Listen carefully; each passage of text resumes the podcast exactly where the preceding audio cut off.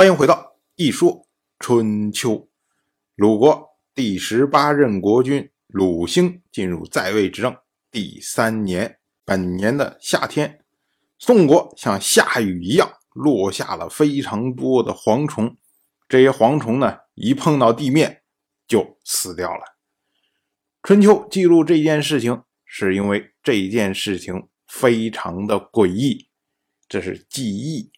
当然，我们不知道当时的人，尤其是宋国人怎么看待这件事情。可是以我们后世的经验来说，后世因为记录类似的事情很多啊，比如说，哎，有一个县出了一位贤人来掌管县里面的所有的公务，这时候呢，临县有一只老虎伤人，可是呢，这个老虎伤了几个县，哎，就是不进这个县，哎，这是一件怪事吧？还有的说呢，说哎，我这个县周边的这些县都发生了蝗灾，但是这些蝗虫呢，哎，就是不进我这个县，为什么呀？因为我们县里面有贤人呐，这是德行影响了天象，影响了动物、植物，类似像这样的这种怪异的事情很多。那搞不好呢，宋国可能也是说某个地方有一个贤人。所以呢，虽然发生了蝗灾，但是呢，蝗虫一看见它，哇，全都从天上掉下来，摔死了。第二种可能性呢，我们之前讲过，蝗虫这种昆虫，它对于天气的变化，尤其是湿度的变化，非常的敏感。搞不好呢，在宋国发生了大幅度的降温，所以这些蝗虫。不能支撑，结果大范围的死亡。当然了，这些都是我们的猜测，仅备参考。到了本年的秋天，楚国包围了江国，晋国派出大夫先仆讨伐楚国，以救援江国。到了本年的冬天，鲁兴再次前往晋国。我们要说啊，去年的时候，晋国派出大夫杨楚父和鲁兴盟誓，以羞辱鲁兴。当时啊，晋人觉得非常的畅快，出了口气。可是转过来头呢，又觉得，哎呀，这个事情是不是做的有点太过分了呢？那鲁国会不会怀恨我们晋国，回头给我们晋国招惹什么事端呢？于是呢，转过来年。晋国又重新要求鲁国来晋国，然后呢，我们要重新盟誓。于是到了本年的十二月二十二，鲁兴和晋国的国君晋欢举行了盟誓。这也可以说把以前的这些误会纷争，哎，抹平了。我们现在是两个国君正式的坐下来，然后重接友好，把两国的关系给定下来了。结果晋欢呢，为了表示诚意，他还宴请鲁兴。当时在宴会上赋诗一首，叫做《京津者俄》。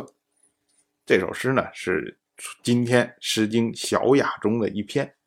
它其中有一句啊，叫做“既见君子，乐且有仪”。这是晋欢在称赞鲁兴，说鲁兴是谦谦君子，诗仪有度。结果当时。陪着晋欢一起出席宴会的有鲁国的大夫叔孙得臣。叔孙得臣当时马上提醒鲁兴，让他走下台阶拜谢。鲁兴当时说：“小国接受大国的命令，怎么敢不谨慎礼仪？您作为大国的国君呢？您给我们如此隆重的礼数，还有什么比这个？”更让人高兴的呢，小国的快乐都是大国的恩惠。鲁兴说这个话呀，把自己放的非常的低呀。那当然，晋欢就坐不住了，晋欢当即也走下台阶辞让，说：“这我不敢当此大礼。”于是呢，两个人一起走上台阶，这才完成了拜礼。鲁兴接着赋诗一首。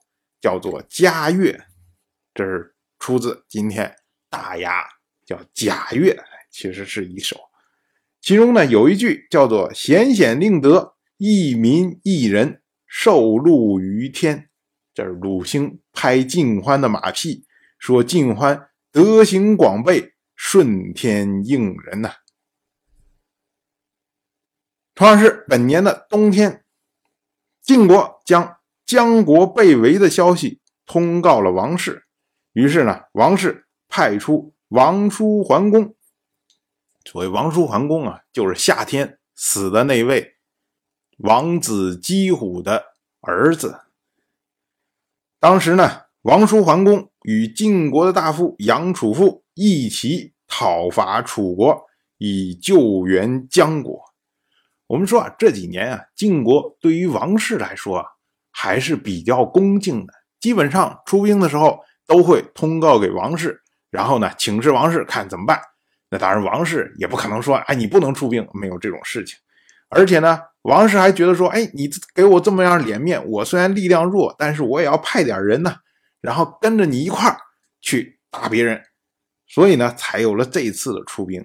当时呢，联军。到达了楚国方城的关口。所谓方城呢，就是指的方城山，这是楚国核心地区的北部的边界。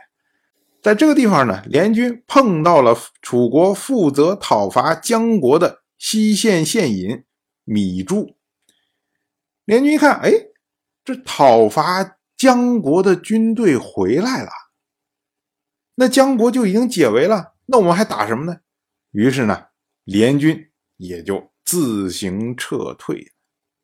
当然，我就这么一说，您就那么一听。感谢您的耐心陪伴。如果您对《一说春秋》这个节目感兴趣的话，请在微信中搜索公众号“一说春秋”，关注我，您不仅能得到《一说春秋》文字版的推送。还可以直接和我互动交流，我在那里等待您的真知灼见。